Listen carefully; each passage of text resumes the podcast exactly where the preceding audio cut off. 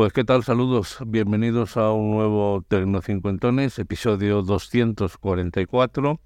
Hoy vamos a hablar de corrección en el lenguaje, ya saben, en este podcast donde intentamos normalizar el uso de Internet y el uso de las aplicaciones en la red para mejorar nuestra calidad de vida y muy especialmente pensando en las personas de, de más avanzada edad. Insisto, hoy vamos a hablar de corrección en el lenguaje. Bienvenidos.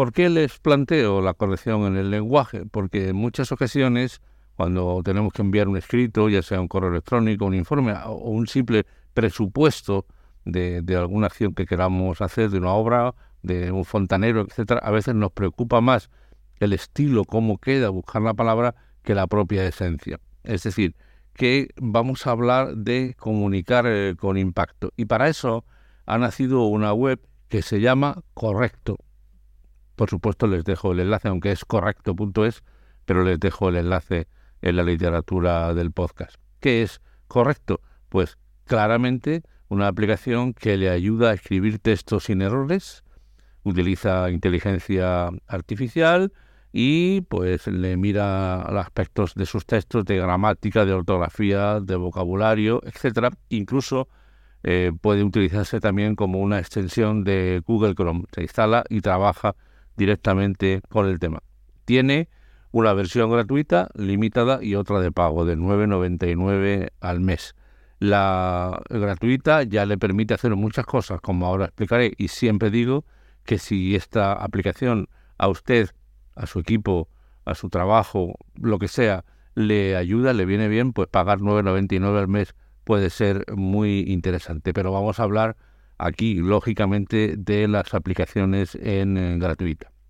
Yo creo que eh, eh, tiene eh, varias cuestiones interesantes, porque le ayuda a crear una historia, a redactarla, a ser capaz de orientar el sentido de esa historia.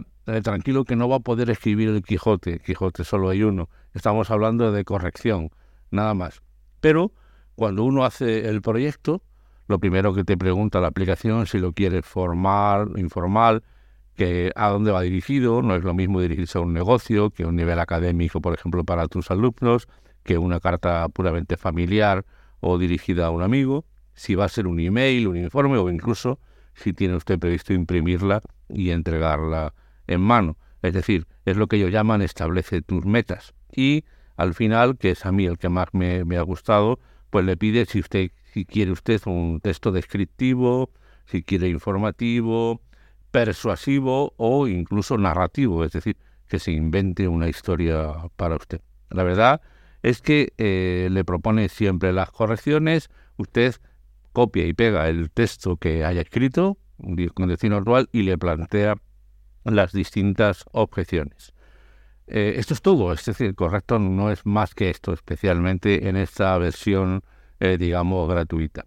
Por lo tanto, lo que hace es que podemos perder la preocupación de la corrección, sino centrarnos en el texto que quiero hacer. Esto es muy interesante para un autónomo que tenga que presentar un informe, no digo nada para estudiantes que quieran tener una segunda visión, aunque sea por inteligencia artificial. Obviamente esto ya lo hace la inteligencia artificial, ya hemos hablado de eso, el chat GPT, el Google Bar, etcétera, pero también está aquí incluido de modo que puede uno quedarse tranquilo de la corrección en el lenguaje o le puedes dar una serie de datos y él te inventa. La, eh, parte gratuita, el eh, correcto gratuito, solo le permite dos usos de este tipo, dos de que le crea un texto, pero eh, quien hace la ley, hace la trampa, si usted desarrolla ese texto por inteligencia artificial, por Google Bar, por ejemplo, que es gratuita, después puede pasarlo por aquí porque el, pase de los textos no, no tiene ningún, ningún problema ni ninguna limitación.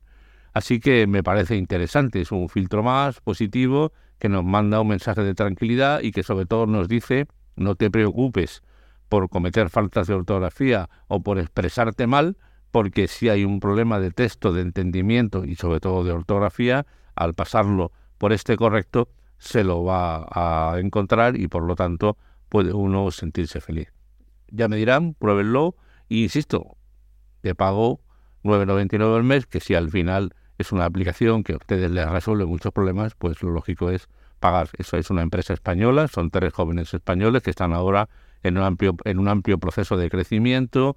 Es una startup que está yendo al extranjero a la búsqueda de financiación, como son todos estos proyectos, y bueno, si se les puede ayudar, pues estupendo. Espero que les guste, ya me dirán qué les pareció.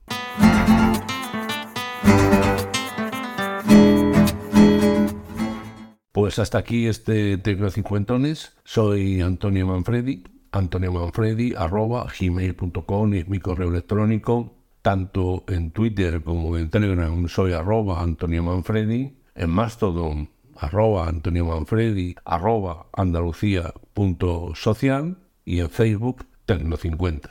Recuerden que este es un podcast que está asociado a las redes sospechosos habituales. Le dejo el enlace a esta red en la literatura del podcast y les animo a que busquen el trabajo de otros muchos compañeros que lo hacen muy, pero que muy bien y se aprende mucho. Nosotros, como siempre, nos vemos la semana que viene. Chao. Hasta la vista, baby.